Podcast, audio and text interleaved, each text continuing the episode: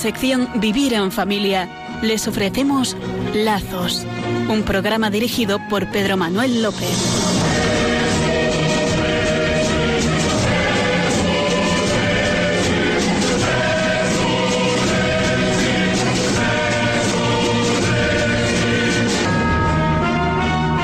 Buenas noches, queridos oyentes desde esta ciudad de Murcia. Hoy celebra la Iglesia la memoria de los santos San Come y San Damián, mártires, patrones de los médicos y cirujanos juntamente con San Lucas, que según la tradición ejercieron la medicina en Ciro, provincia romana llamada Augusta Eufratense, hoy Siria. No pidiendo en estas, por estas intervenciones médicas y esta ayuda nunca recompensa, y sanando a muchos con sus servicios gratuitos pues felicidades a los que eh, se llaman Cosme y Damián.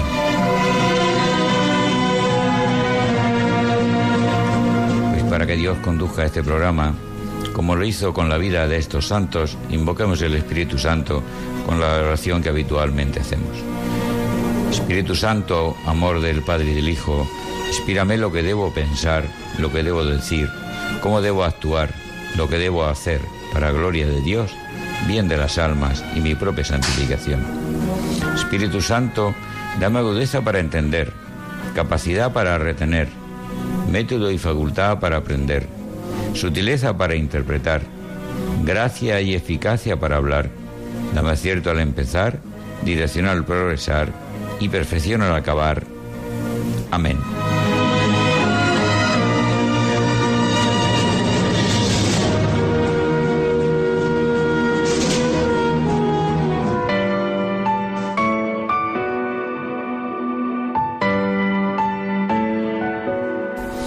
El programa anterior iniciamos el tema de la preparación próxima al matrimonio, la que denominamos etapa de noviazgo propiamente dicha. Y terminábamos diciendo que para los novios cristianos el noviazgo es esencialmente y sobre todo un tiempo de discernimiento en función de conocer si la voluntad de Dios para ellos es la de unirse en matrimonio de saber cada uno si este hombre es para mí de parte de Dios y si esta mujer es la que Dios pensó para mí.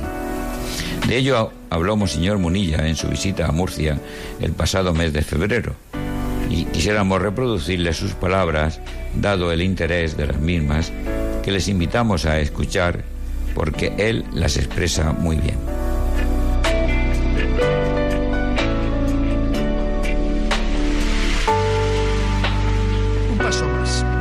Paso más en el que si, si sigue adelante, ¿no?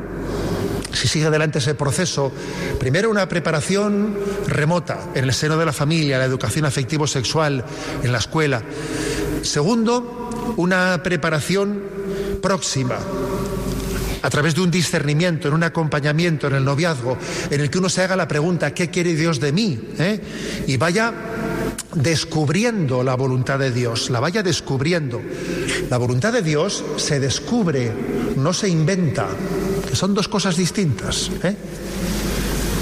Se descubre, no se inventa, que son dos conceptos que hay que distinguir. Hoy en día muchas veces se confunde descubridor e inventor. No es lo mismo. Porque descubrir se descubre América, ¿eh? que ya estaba, ¿eh? Y yo la descubro. ¿eh? E inventar se inventa, pues no sé, pues un chip electrónico que no existía y lo he creado yo. Pero nosotros no inventamos, descubrimos la voluntad de Dios, que es distinto. Y eso tiene que estar muy claramente marcado en el ADN de un cristiano, discernir para buscar la voluntad de Dios. Pero por último, la preparación inmediata, la preparación inmediata que el sínodo ha lamentado que se haya ido reduciendo a unos cursillos prematrimoniales de última hora, que además, que como la vida ya sabemos cómo es, comienzan con eh, siete, ocho charlas para al final quedar con tres, porque eso suele ser así, cada vez se va rebajando, rebajando, ¿eh? y siempre a última hora, de mala manera, y decía el sínodo, dice el sínodo, ¿cómo es posible que, pues, que alguien para prepararse a ese sacerdote se le pida seis años en la vida del seminario o más seis años intensos y sin embargo, pues para casarse, pues unos cursillitos y unas charlas de pues, qué desproporción es esa. Pero eso cómo, cómo se entiende esa desproporción. Decía un padre sinodal, milagro es que no haya más divorcios, decía. ¿eh? Eso también que sepáis que se ha escuchado en el aula sinodal. Dice, milagro es que no haya más divorcios, que fíjate si los hay. ¿eh? Porque ciertamente la preparación es mínima, ¿no? Quizás, quizás llegado ese momento, el momento de la preparación inmediata, ya no se puede ya no se puede recuperar la preparación remota o la preparación próxima que tenían que haber sido y no fueron, ya es irrecuperable. Y quizás en ese momento lo más sensato es hacer una propuesta de conversión. A última hora una propuesta de conversión. Igual antes que hacer unos cursillos prematrimoniales, pues, pues puede convenir, hagamos un cursillo de cristiandad un fin de semana igual puede convenir más. Entre otras cosas porque si lo hace, luego seguro que hará el cursillo prematrimonial, no hay problema. ¿eh? En último momento, quizás lo que hay que cuidar especialmente es una profunda confesión, un encuentro con Cristo, una confesión general en nuestra vida, que sea entrañable, que sea profunda, que sea similar a la que hace un peregrino que va al camino de Santiago y que cuando termina la etapa de tantísimos días andando, allí se abre en canal, ¿no? Y pone su conciencia delante de Dios. Quizás esa confesión puede servir mucho más ¿no? que, unos menos, que unas meras charlas. ¿no?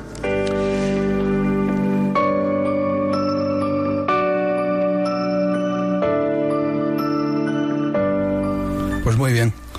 Da mucha satisfacción eh, recordar las palabras de Monseñor Munilla.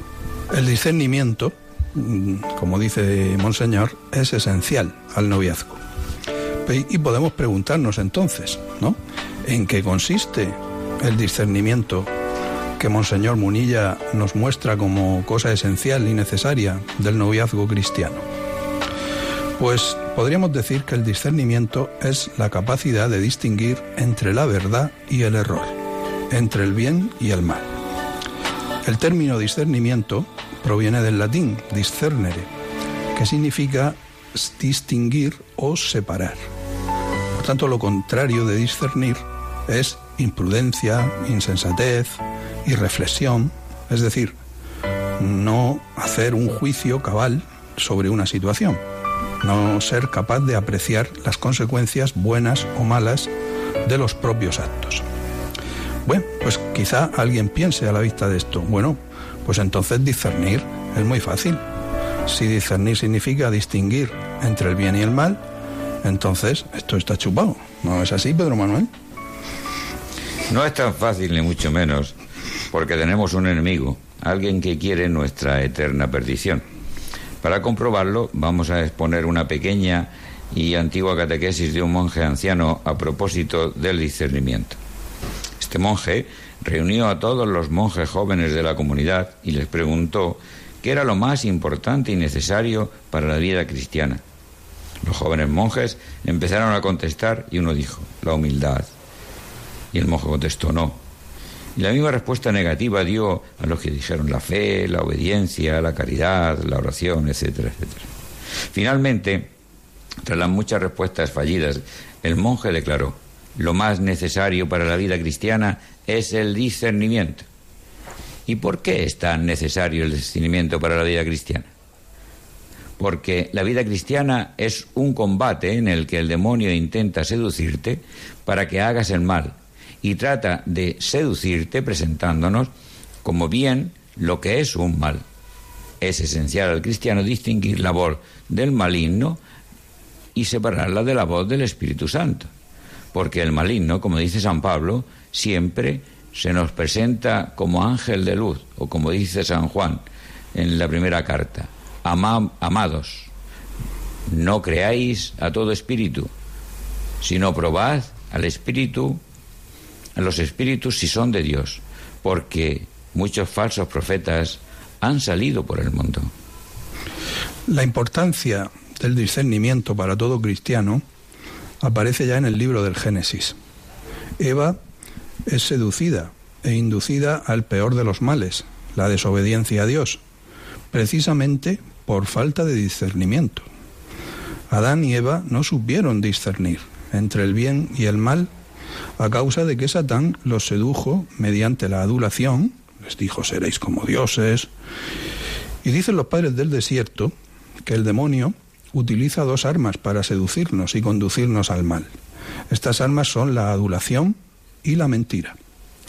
La adulación porque el demonio siempre se presenta como un amigo tuyo, como el que ese que te comprende también, el que te trae la luz, el que te da la razón, para así hacernos caer en la mentira.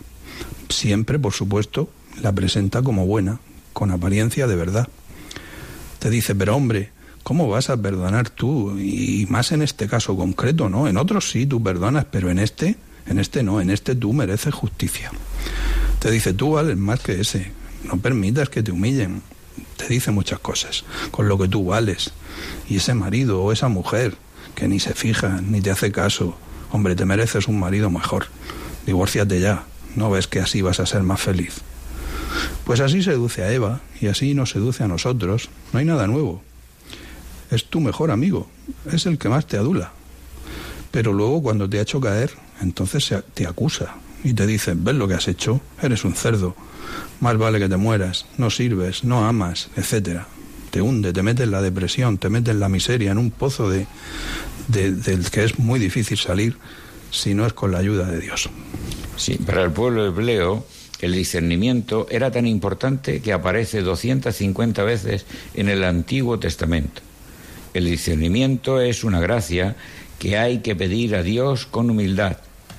En el libro de los reyes se lee cómo Salomón pide a Dios un corazón con entendimiento para juzgar al pueblo y poder discernir entre el bien y el mal. De todos es conocido como Salomón es distinguido en la historia por la sabiduría, esto es, la capacidad de distinguir entre el bien y el mal. Así nos relata el libro de los reyes en el capítulo 3 la petición de Salomón a Dios. Concede pues a tu siervo un corazón que entienda para juzgar a tu pueblo, para discernir entre el bien y el mal, pues ¿quién será capaz de juzgar a este pueblo tuyo tan grande? Plugo a los ojos del Señor esta súplica de Salomón y le dijo, ¿por qué has pedido esto? Y en vez de pedir para ti larga vida, riquezas o la muerte de tus enemigos, ¿Has pedido discernimiento para saber juzgar? Cumplo tu ruego y te doy un corazón sabio e inteligente como no lo hubo antes de ti ni lo habrá después. Terminamos esta parte del programa antes de pasar al canto, el que hemos dedicado a hablar del discernimiento, destacando las palabras del Monseñor Munilla al inicio del mismo. Y le paso el micrófono, a Francisco para que nos introduzca en el canto. Pues vamos a rezar con un canto muy popular de eh, Acuérdate de Jesucristo, un canto que compuso un sacerdote francés eh, que compuso una serie de cantos preciosos, se llamaba Lucian Days. Bien, eh, este canto está basado en la segunda carta a Timoteo. Timoteo significa aquel que ama a Dios. Luego Timoteo, pues ojalá fuéramos todos, ¿no? San Pablo eh, dirige esta carta a Timoteo en un contexto de, caos total. San Pablo está en la cárcel, la palabra de Dios que él mm, predica pues está encarcelada y hay un caos social porque los cristianos están perseguidos, están siendo masacrados, etc. Pues bien, en medio de este caos, eh, San Pablo le dice a Timoteo, ten presente que en los últimos días sobrevendrán momentos difíciles. Los hombres serán egoístas, avaros, fanfarrones, soberbios, difamadores, rebeldes a los padres, ingratos, irreligiosos, desnaturalizados, implacables, calumniadores, disolutos, despiadados, enemigos del bien, traidores, temerarios, infatuados, más amantes de los placeres que de Dios, que tendrán apariencia de piedad, pero desmentirán su eficacia. Guárdate también de ellos. Pues, ¿le suena de algo esto? ¿Son o no tristemente muchos de los hombres y mujeres de nuestra sociedad así? Pues continúa eh, San Pablo diciendo, a estos pertenecen esos que siempre están aprendiendo y no son capaces de llegar al pleno conocimiento de la verdad. Igual que Jannes y Jambres se enfrentaron a Moisés, así también estos se oponen a la verdad. Son hombres de mente corrompida, descalificados en la fe. Pero no progresarán más, porque su insensatez quedará patente a todos, como sucedió con la de aquellos. Pues bien, ante esto el consejo de Pablo es acuérdate, memorari, acuérdate de Jesucristo, resucitado de entre los muertos. Tengan en cuenta que entonces no existía todavía el credo. Es decir, San Pablo pone delante de Timoteo a Jesucristo resucitado de entre los muertos. ¿Qué está diciendo? Pues que somos ciudadanos del cielo, que esta vida es un trámite, que estamos destinados a vivir y reinar con Cristo. Nos invita, por tanto, a ser fieles, a no negar a Cristo, porque Él nos fortalece. Les invitamos, por tanto, hoy a leer detenidamente y a meditar las dos cartas, si, si quieren, ¿no? de San Pablo a Timoteo. Son plenamente actuales para nosotros los que queremos ser Timoteos, esto es, amantes y adoradores de Dios, que es lo que en griego, como he dicho antes, significa Timoteo.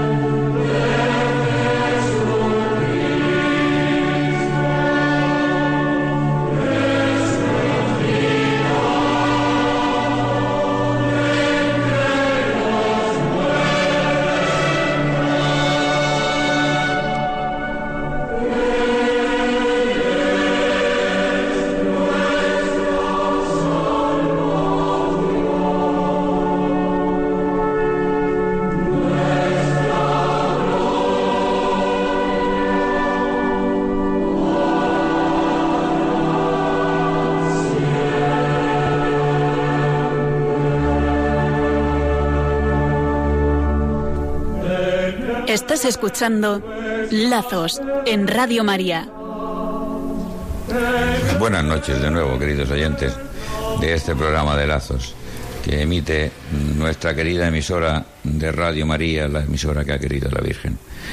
Les recordamos que dentro de unos 10-12 minutos, al acabar esta segunda parte, le hablaremos los micrófonos y nos podrán llamarnos al teléfono 91 153 85 50 y que permanentemente durante el programa y durante los 15 días que median entre programa y programa podrán dirigirnos todas las cuestiones que quieran sobre el matrimonio católico a lazos arroba así como en Facebook o en Twitter arroba lazos guion bajo rm. Hablamos en el prosado programa de una catequesis del Papa Francisco sobre los niños. Y en la siguiente catequesis, el día 8 de abril del 2015, también volvió a hablar el Santo Padre sobre el mismo tema y anunciaba así. Ya hemos hablado del gran don que son los niños. Hoy tenemos que hablar, lamentablemente, de las historias de, de la pasión que viven muchos de ellos. Esto de historias de pasión no es relativo a alguna telenovela. Esta pasión es la misma pasión de Cristo. Son historias de sufrimiento que viven muchos niños. Escuchemos cómo lo describe el Papa. Tanti bambini fin dall'inizio Numerosos niños desde el inicio son rechazados, abandonados, les roban su infancia y su futuro. Alguno se atreve a decir, casi para justificarse, que fue un error hacer que vinieran al mundo. Esto es vergognoso. Esto es vergonzoso. Non scarichiamo sui bambini le nostre colpe. per No descarguemos sobre los niños nuestras culpas, por favor. I Los bambini niños nunca son un error. non sono mai un errore. En el programa anterior recordábamos cómo los niños son una riqueza, una bendición, pero son niños y como tales son débiles, indefensos frente a los adultos. Por eso se les puede rechazar, no considerar, ser objeto de abusos. En un programa anterior eh, sobre rupturas familiares decíamos, si en el trabajo ha habido una complicación y una persona ha sido tratada incorrectamente, hasta el punto de perder la paz y estar enfadado, ese día el gato de la casa sufrirá. Suponiendo que en la casa de gato, claro. Estas palabras del Papa responden a esa misma premisa. El débil recibe los efectos de nuestros errores y enfados. En el caso que indicaba, cuando ese trabajador llega a casa de mal humor, no tendrá una conversación amable con la esposa. Y ésta también se enfadará y hará recaer ese enfado sobre alguno de los hijos, que a su vez los descargarán en el siguiente en debilidad o en edad. Y así la cadena hasta llegar al más indefenso, el gato si lo hay. Todo pecado acaba recayendo sobre el más débil y cuando es más débil, el más débil es el niño, sus efectos recaen sobre un inocente. El aborto es el caso más evidente. Sobre el inocente abortado recaen los pecados de sus padres, de ese supuesto médico y empresario abortador, de los que introdujeron tal crimen, etc. El niño abortado no ha sido escuchado, no se ha podido defender porque es un indefenso, un débil. Y aquí está la base de la buena noticia que nos trae la Iglesia. Es cierto que la cadena de efectos del pecado acaba recayendo finalmente sobre inocentes, débiles y excluidos. Pues Cristo se ha hecho inocente para parar esa cadena, para que no se tenga que ir traspasando el sufrimiento de uno a otro hasta llegar al más débil. Cristo nos invita entonces a convertirnos y a dejarle nuestros pecados. No tiene que pagarlos tu esposa, ni tus hijos, ni los que están debajo de ti, etc. Conviértete, nos dice siempre el crucificado. Estate tranquilo en esa cruz y yo te ayudaré. No descargues sobre otro más débil los efectos del pecado que hayas podido recibir. Al igual que he hecho yo, da muerte en la cruz a ese pecado. Yo te ayudo con mi gracia. Porque el pecado, que puede parecer solo una realidad individual, no lo es jamás, porque se traslada a la sociedad y motiva la realidad que nos refiere el Papa, que dice, quienes tienen la tarea de gobernar, de educar, pero yo diría que todos los adultos, somos responsables de los niños y de hacer cada uno lo que puede para cambiar esta situación. Me refiero a la pasión de los niños. Cada niño marginado, abandonado, que vive en la calle mendigando y con todo tipo de expedientes, sin escuela, sin atenciones médicas, es un grito que se eleva a Dios y que acusa al sistema que nosotros adultos hemos construido. Alguno quizá diría que esos niños, se refiere el Papa, eh, son de países lejanos, pero no es así, porque también dice, en los países así llamados ricos muchos niños viven dramas que los marcan de modo significativo a causa de la crisis de la familia, de los vacíos educativos y de condiciones de vida a veces inhumanas. El divorcio generalizado, las crisis y las rupturas familiares, los abusos en materia de educación y otras causas han causado una situación de pasión de los niños. Podemos preguntarnos si como padre, madre, abuelo, abuela, nos ocupamos de los niños que tienen a tu alcance, lo que Dios, los que Dios nos ha confiado. El Papa tiene unas palabras preciosas al respecto. ¿Nos las lee Francisco? Sí, dice el Papa. Es conmovedora la narración, la narración evangélica. Entonces le presentaron unos niños a Jesús para que les impusiera las manos y orase. Pero los discípulos los regañaban. Jesús dijo, Dejadlos, no impidáis a los niños acercarse a mí. De los que son como ellos es el reino de los cielos. Les impuso las manos y se marchó de allí. Qué bonita esa confianza de los padres y esa respuesta de Jesús. Cuánto quisiera que esta página se convirtiera en la historia normal de todos los niños, dice el Papa. Bien, podríamos preguntarnos entonces, ¿a dónde llevamos antes nosotros a nuestros hijos? los llevamos a, hacer, a ser bendecidos por Jesús, como estos padres que el Papa elogia, o quizá los cargamos de actividades extraescolares para ver si llegan a ser el número uno mundial en alguna de ellas. Luchamos para que sean bendecidos por Jesucristo o lo primero para nosotros es que estudien, que trabajen, que se busquen una seguridad económica, porque no debemos olvidar la gran influencia que los padres tenemos sobre los hijos. Ellos serán lo que vean en nosotros. Pondrán la vida, deseos y aspiraciones en lo que vean que las ponemos nosotros. No digas que quieres llevar a tu hijo a que sea bendecido por Jesús y luego tú no vas a misa eh, con él, ni le dices que busque a Dios, ni ve que te confiesas y a lo mejor no te ha oído nunca pedir perdón a tu mujer o marido. Los niños aprenden por lo que ven hacer a sus padres. Si tú no quieres que tu hijo fume, pues no debes de fumar tú. Si tú fumas y le dices a tu hijo que no fume, que el tabaco es malo y bla, bla, bla, pues es bastante posible que lo estés confundiendo y hasta sin querer, pues eh, puede que dañando. Sí, estas realidades solo se ven con los ojos de la fe. Por ello es frecuente que no se vean, al contrario, que se multipliquen las formas de vida injustas y que finalmente sufren los niños. Así recuerda el Papa. Con demasiada frecuencia caen sobre los niños las consecuencias de vidas desgastadas por un trabajo precario y mal pagado, por horarios insostenibles, por transportes ineficientes.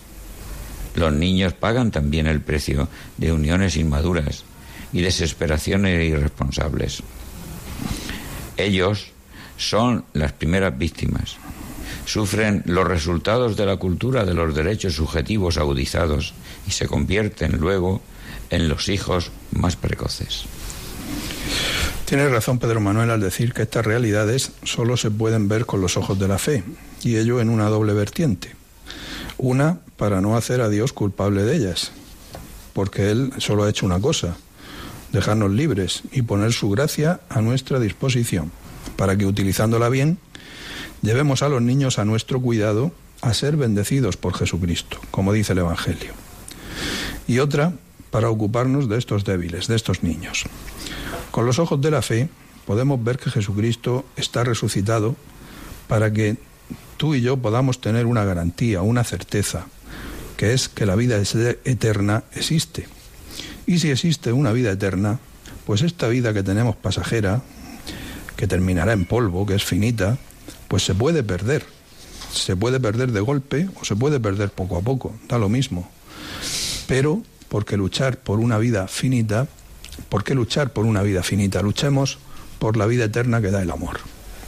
Tiene razón. Por eso el Papa nos advierte. No es lo mismo cualquier actuación nuestra en la vida diaria, en nuestras relaciones con las personas de nuestro entorno, que con un niño. Los niños son indefensos, inocentes. Dios nos lo ha confiado para que los llevemos a ser bendecidos por Jesucristo, que nos revela el Evangelio.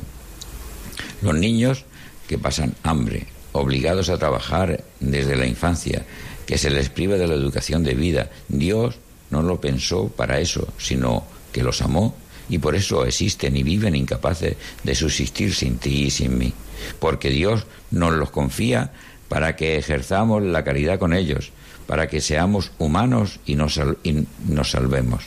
Escuchemos las palabras del Papa.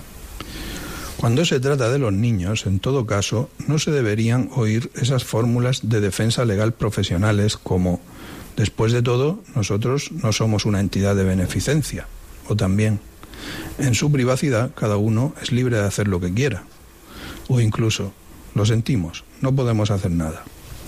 Estas palabras no sirven cuando se trata de niños.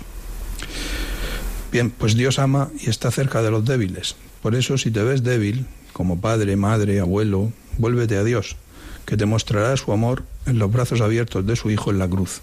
Y si tienes a un débil o a un niño cerca, pues préstale tus brazos a Dios con su ayuda para que lo abrace.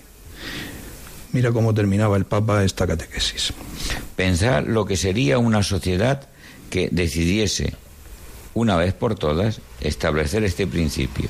Es verdad que no somos perfectos y que cometemos muchos errores, pero cuando se trata de los niños que vienen al mundo, ningún sacrificio de los adultos será considerado demasiado costoso o demasiado grande, con tal de evitar que un niño piense que es un error, que no vale nada y que ha sido abandonado a las heridas de la vida y a la prepotencia de los hombres. Qué bella sería una sociedad así. Digo que a esta sociedad muchos se le perdonarían de sus innumerables errores. Mucho de verdad. El Señor Jesús juzga nuestra vida escuchando lo que le refieren los ángeles de los niños. Ángeles que están viendo siempre en los cielos el rostro de mi Padre Celestial. Preguntémonos siempre, ¿Qué le contarán a Dios de nosotros esos ángeles de los niños? Dirijamos a Dios, dirijámonos hoy a Dios rezando con el canto y démosle gracias por habernos hecho débiles y por haber puesto la debilidad en nuestro entorno para facilitar nuestra conversión, nuestra vuelta a Él. ¿Con qué canto lo vamos a rezar hoy, Francisco? Pues vamos a seguir con el canto de Acuérdate de Jesucristo, resucitado entre los muertos de Lucian Days, que antes hemos escuchado en una parte. ¿no? Este canto, decíamos, acuérdate de Jesucristo, pero no de cualquier manera, dice San Pablo, sino resucitado entre los muertos. Piensa en la escatología. Nuestra fe es vana si Cristo no ha resucitado. Si no existe el cielo, pues la verdad es que nosotros no somos más que otra especie de ONG. Pero no es así. El credo, el credo que a lo mejor muchas veces lo recitamos sin pensar, es el núcleo de nuestra fe. Los primeros cristianos se reconocían entre sí por medio del credo. Para comprobar entre ellos quién era cristiano y quién solamente decía serlo, se les preguntaba por el credo. Pues bien, decimos que creemos en Jesucristo, que creemos que murió, que descendió a los infiernos, que subió al cielo, que está sentado a la derecha de Dios y, y que desde allí ha de venir a juzgar a vivos y muertos. ¿De verdad pensamos y sabemos lo que decimos cuando hacemos estas afirmaciones o las decimos sin pensar? Porque creer en el sentido del credo significa fundar tu vida. Creer no es simplemente pues una decisión, ¿eh? sino es fundar tu vida, tu conducta, tus decisiones, conducir tu libertad según estas verdades de fe. Pues bien, pidamos hoy a María que nuestra vida se ajuste a esta escatología que profesamos en el credo. Pidamos a Dios que este credo que rezamos no sean solo palabras recitadas sin ton ni son, sino que se hagan carne en ti y en mí.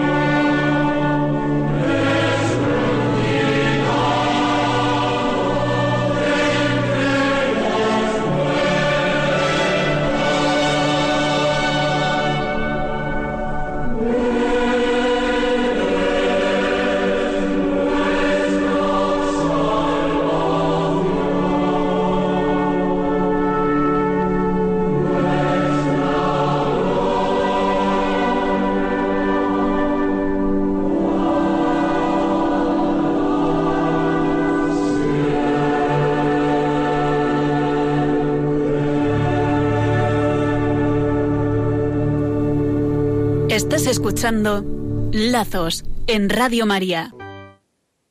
Eh, buenas noches. Pues como lo hemos anunciado en la segunda parte del programa a su inicio, ya les decíamos que esta parte eh, abríamos los micrófonos para que ustedes pudieran eh, manifestarnos sus inquietudes, sus preguntas, sus dudas al 91 153 85 50, como es habitual todos los días en este espacio del programa, que esperamos sus llamadas. Y mientras tanto, yo diría, le anunciaré lo que vamos a hacer en el próximo programa, que no vamos a salir un poco de lo normal, porque vamos a tratar en profundidad un tema que ya lo vimos o lo anunciamos un poco eh, en el 18 de julio, en el programa 18 de julio, aunque solamente fue presentándoles un documento que leímos sencillamente. Era este documento del Colegio de Pediatras de Estados Unidos sobre las consecuencias de la ideología de género en los niños y en los jóvenes para su vida adulta. Pues bien, se ve que no nos expresamos bien porque se nos ha comentado que la Iglesia no condena a los homosexuales y nosotros los criticábamos en ese programa. Y hemos de decir que la ideología de género y los homosexuales son dos cosas tangenciales, pero distintas. De hecho, hay muchos homosexuales hoy día que están publicando incluso libros, libros en contra de la ideología de género. Con el deseo de dejar clara nuestra posición al respecto y, sobre todo, para ilustrar a los oyentes de Radio María es por lo que deseamos realizar un programa monográfico sobre esta materia. Partiendo de la aceptación que hacemos de corazón de toda persona, con independencia de su inclinación sexual, y la denuncia que hacemos de la ideología de género es precisamente consecuencia de este respeto. Y diría más, del amor con que Dios tiene a cada criatura. Pues bien, les damos esta advertencia porque no nos vamos a salir de las pautas habituales del programa y porque en la tercera parte del programa abriremos los micrófonos para que ustedes puedan hacernos sus dudas. Y en este día, pues si tienen alguna duda en concreto sobre esta ideología de género, que nos lo hagan. Y mientras se decidan a usar los micrófonos de la emisora de Radio María, nuestra madre y por tanto la suya, como hijos de María por medio del teléfono 91 153 85 50, les informo que Radio María no es una emisora de la Iglesia, sino de una asociación de fieles a quienes la Virgen inspiró este medio para anunciar la buena nueva. Lazos, como programa de Radio María, tampoco lo es de la Iglesia, sino de unos voluntarios seglares que quieren ayudar a la Iglesia por medio de la exposición de su ley la ley canónica en lo relativo al matrimonio y servir en lo que podamos al anuncio de la buena noticia. ¿Y por qué hago este comentario? Que parece que no viene aquí a cuento. Pues yo se lo diré. Porque hemos recibido algún correo en lazos incluso dándonos un teléfono para que pudiéramos mantener una conversación telefónica que hemos mantenido en algún caso, pero ha habido un par de casos últimamente en que eh, se nos planteaba la pregunta y la cuestión para que le diéramos una solución, pero que le diera una respuesta a la Iglesia como Iglesia católica, apostólica y romana. Y claro, Radio María no es así y nosotros menos. Es decir, yo he sido 39 años abogado, me he dedicado esencialmente a derecho de familia y ahora jubilado me he dispuesto o me he puesto a disposición de la Virgen para ayudar a quienes me lo pidan y pueda. Pero esta ayuda es desde un seglar que sabe algo de esta materia y que tiene sus criterios sobre el derecho, que unas veces serán más acertados y otras más errados, pero nunca ni lo que demos como eh, solución a cuestiones que nos planteen, ni lo que decimos en el programa es la voz de la Iglesia. Si es cierto que lo que digamos, mm, todo lo que decimos, queremos que esté en comunión con la Iglesia pero podemos también equivocarnos. Y si nos equivocamos, nos equivocamos nosotros, no se equivoca la Iglesia. Pues bien, en el pasado programa exponíamos nuestro deseo de brindarles la oportunidad de participar en la programación de Radio María haciendo uso del teléfono en este momento y les anunciábamos tres modos de que se nos ocurrían para hacerlo aparte de en este momento. El primero es el ya dicho por medio del correo electrónico lazos arroba con libertad de elección de tema a tratar o también exponiéndonos su duda sobre la existencia o no de vínculo en su matrimonio fallido, ante lo que eh, trataremos de ayudarles en lo que podamos para que su petición llegue al tribunal eclesiástico correspondiente. Les podemos decir que en el año que llevamos casi de programa han sido varios los casos a los que hemos orientado en este sentido y lo que nos alegra aún más, algunos que próximos a la ruptura han reanudado su vida matrimonial y otros que tienen ya el proceso de nulidad iniciado ante el Tribunal Eclesiástico competente porque su matrimonio estaba irreparablemente roto y dudaban sobre la validez del vínculo. Pues bien, dado que eh, no hacemos una exposición sistemática del derecho canónico y que, o mejor que lo hacemos sistemática y que solemos extendernos hacia facetas ordinarias de la vida matrimonial, es posible que haya oyentes que tengan dudas o cuestiones sobre temas que no hayamos tratado. Entonces, le proponemos, por ello, que si lo desean, nos planteen las dudas que puedan tener sobre el derecho canónico, sobre el matrimonio católico, sobre el funcionamiento de los tribunales eclesiásticos, etcétera, y para ello podemos utilizar el teléfono del programa 91 153 85 50 en esta parte dedicada a las llamadas. Y para todos aquellos que no puedan hacerlo por este medio, les brindamos el correo electrónico a los lazos De esta forma, eh, se reserva su privacidad, no se escuchará su voz por la radio y los comentarios que realicemos sobre sus dudas pueden servir para ayudar a otros a quien también eh, estén en la misma situación. Y eh, vamos a hacer una tercera fórmula para que eh, llegar a ustedes y, orientar también esto y que ustedes nos ayuden a nosotros a hacer este programa. desde cuando empezamos el programa nos pasó por la mente esta, esta cuestión, pero se nos surgió aquello de las reglas de oro y veamos convenientes también exponerlas y en ello nos hemos pasado bastante tiempo. Pues bien, lo que les proponemos es lo siguiente. Nuestro refranero es muy rico y en muchos refranes subyace el cristianismo y las costumbres cristianas. Y son también muchos los refranes que vienen referidos al matrimonio y la familia. Vamos a preparar y a comentar refranes de este orden en los programas que tengamos tiempo en este espacio que tenemos dedicado a estas llamadas. Pero nos gustaría más que estos refranes y sus comentarios nos los remitieran ustedes al correo electrónico o llamando al programa. Y sería ya de mayor interés, para nota, diríamos, si los refranes que nos proponen estuvieran unidos a una experiencia personal y ya para matrícula de honor, si esta, este refrán les hubiera ayudado en su matrimonio. Esperemos que consideren esta parte del programa como suya y que como tal la usen. Algunos refranes que les puedo decir en este momento.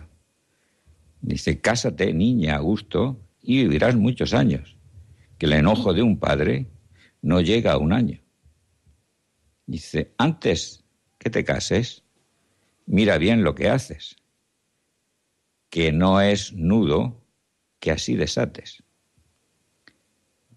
matrimonio bien avenido, la mujer junto al marido. Dice, matrimonio y mortaja del cielo bajan. Todo el mundo es ventura, nacimiento y matrimonio, sepultura. Pues deseamos que sea para ventura de todos esta fórmula que proponemos para que esta parte del programa y que sea fructífera para las familias. Y vamos a contestar a una pregunta que nos tiene formulada una oyente por correo de la semana pasada y que dice así la pregunta que nos ha enviado esta oyente. Dice textualmente, mi pregunta es la siguiente. Un matrimonio es nulo cuando no ha sido o no ha podido ser consumado?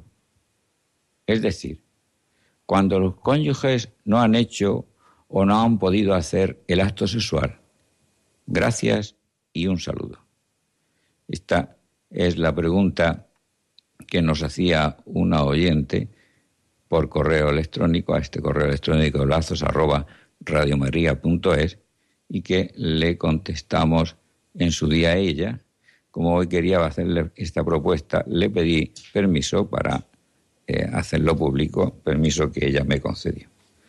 Y ahora pasamos a una llamada de José Luis de Perales, de Tajuña. Adelante, José Luis. Hola, buenas noches. Eh, soy José Luis y, estoy aquí en, viviendo en una urbanización en Perales de Tajuña. Quería hacerles una consulta. Mire, yo estaba, eh, soy un casado de divorciado, vuelto a casar eh, y, y, en estos momentos mi segunda mujer eh, falleció hace ya dos años y mi mujer anterior vive aún. Entonces yo quería saber exactamente cuál es mi situación eh, en, en, cuanto a la iglesia, vamos, quiero decir, entiendo que yo sigo casado con la primera mujer. Efectivamente. Desde el punto de vista canónico o, moral o... no, no, con el derecho canónico en la mano, el matrimonio es indisoluble hasta que la muerte los separe. Hasta que la muerte los separe. Como da la casualidad de que la, la difunta, la que ha muerto, ha sido mi segunda mujer, que que, que no que no era la canónica, claro, claro. y que, fue un matrimonio civil. Pues eh, yo quisiera saber qué, qué tengo que hacer, porque yo hace ya tiempo, hace ya bastante tiempo, pues mm, eh, bueno, pues sufrí una conversión eh, por una enfermedad que tuvo mi difunta mujer y por otra enfermedad que yo tengo y por una serie de razones. Bueno, pues tuve un proceso de conversión en el que en el que estoy todavía progresando, gracias a Dios y gracias a unos eh, presbíteros, sacerdotes que me ayudan, pero sobre todo gracias a Radio María. Yo hace ya muchos años que soy un seguidor de Radio María y creo que a ella la debo todo. A Radio María y a la Virgen. A la Virgen, a la Virgen, a la Virgen. A la, Virgen, sí, sí, la Virgen no estaría Radio María. sí, bueno, pero el medio ha sido Radio María. Eso sí. Bueno, entonces eh, yo a mi primera mujer, a, pesar de, de, bueno, de que ya sabes que uno opina siempre cuando se separa que la razón la tiene cada uno, claro. Bueno, pues en esa separación eh, yo pensaba que yo tenía razón, pero ya me he dado un giro de 180 grados y lo que había hecho y bueno, pues entonces escribí cartas a mi mujer, a mi verdadera mujer, pidiéndola perdón y diciendo que, que sí, que, que, si quería hacer. Y, y, la respuesta ha sido simple y llanamente que no quiere saber nada de mí. Y ya está. Eh, eh, los hijos han, tengo cinco hijos, los hijos han ido cada uno por su lado y ahora mismo están todos se lo voy a resumir muy brevemente, están perdidos. Eh, perdidos en el más eh, desastre de, de la palabra que se puede decir, es decir, perdidos para Dios. Yo creo que me siento muy culpable porque creo que parte o toda o mucha culpa de esa pues la, la tuve yo. Bien, bien. Eh, entonces, quiero saber qué, qué, debo de hacer. Mi situación ya me la ha aclarado. O sea, yo sigo siendo entonces el marido de mi única mujer. Efectivamente. un, matrimonio, civil no anula el canónico. Para anular un matrimonio canónico se necesita una sentencia de un tribunal eclesiástico que declare nulo ese matrimonio. Que declare que no existió. Mientras que no exista eso, usted está casado. Como casado, que no convive con esta señora y que su matrimonio está irreparablemente roto por lo que ella, por la actitud que ella toma, pues usted tiene el camino, si, si quiere, de intentar la nulidad en un tribunal eclesiástico. si es que piensa contraer un tercer matrimonio. Que no piensa contraerlo, pues usted está casado con ella, rece por sus hijos, no se sienta culpable de nada porque Dios le ha perdonado. Sí, de eso estoy seguro ya. Entonces, si Dios me, ha costado mucho, ¿eh? me, ha, costado mucho convencerme de que, de que estaba perdonado, pero ya me lo han dicho tantos y tan buenos sacerdotes que, y algo más que sacerdotes que, que, ya me he convencido, sí, ya estoy. Como Dios le ha perdonado, déjese amar de Dios y experimentando el amor de Dios, Dios le dará discernimiento para saber qué puede hacer para que sus hijos se enteren que los quiere. Y si no, rece por ellos, que ya Dios se encargará de que ellos se enteren. Por mis hijos rezo todos los días y, bastante. no, lo dudo, pero... Mi mujer también, pero quisiera yo, eso que me ha dicho sí que es, es muy novedoso para mí. Es decir, yo podría ahora solicitar la nulidad de mi matrimonio canónico. Claro, y durante todos estos años, que ha estado viviendo con su, esposa civil, también podría haberla solicitado. Claro, es decir, el matrimonio, es decir, eh, eh, si el matrimonio fue nulo, fue nulo el día que usted prestó el consentimiento, usted y ella. Si no fue nulo, no, eso yo no se lo puedo decir ahora mismo. yo no creo que fuera nulo. Yo creo que fue que, que, habría cosas ahí que aclarar por parte de, de los contrayentes, pero yo creo que fue perfectamente legal y yo, yo, era muy joven, me casé con 24 años, pero vamos, salvo eso, eh, y que no tenía mucho conocimiento que tengo ahora sobre la teología moral y sobre, y sobre todas las cosas que ahora sé que no sabía. Es más, creíamos, y yo creía firmemente que en el Concilio Vaticano II, que era entonces eh, la época en que yo me divorcié, pues era, era lo que se hablaba, pues que el divorcio iba a aprobarse o sea, se decían cosas tan ridículas como que los judas iban a casar y cosas así.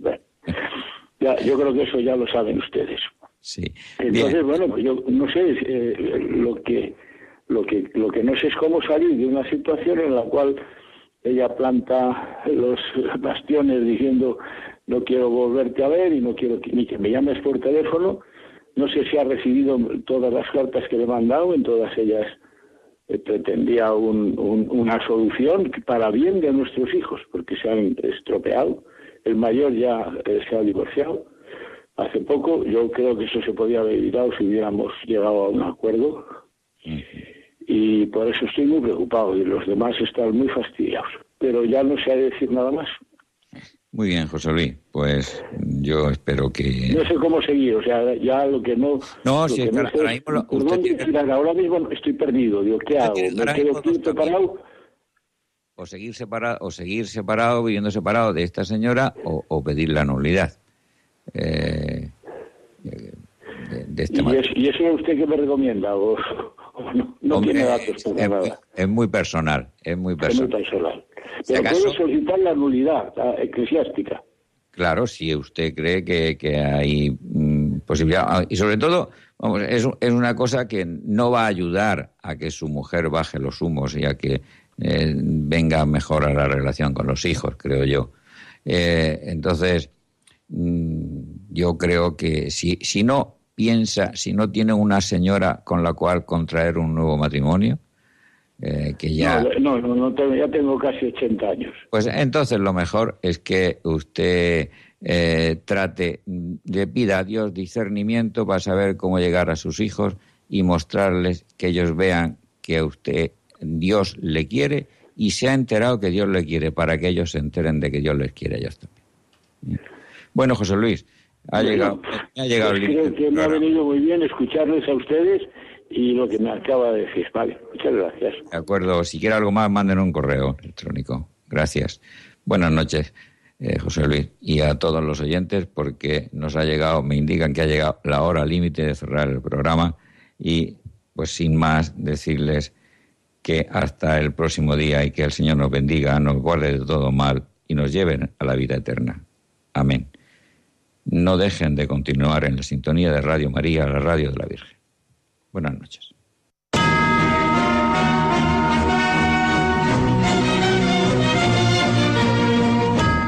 Han escuchado Lazos, un programa dirigido por Pedro Manuel López.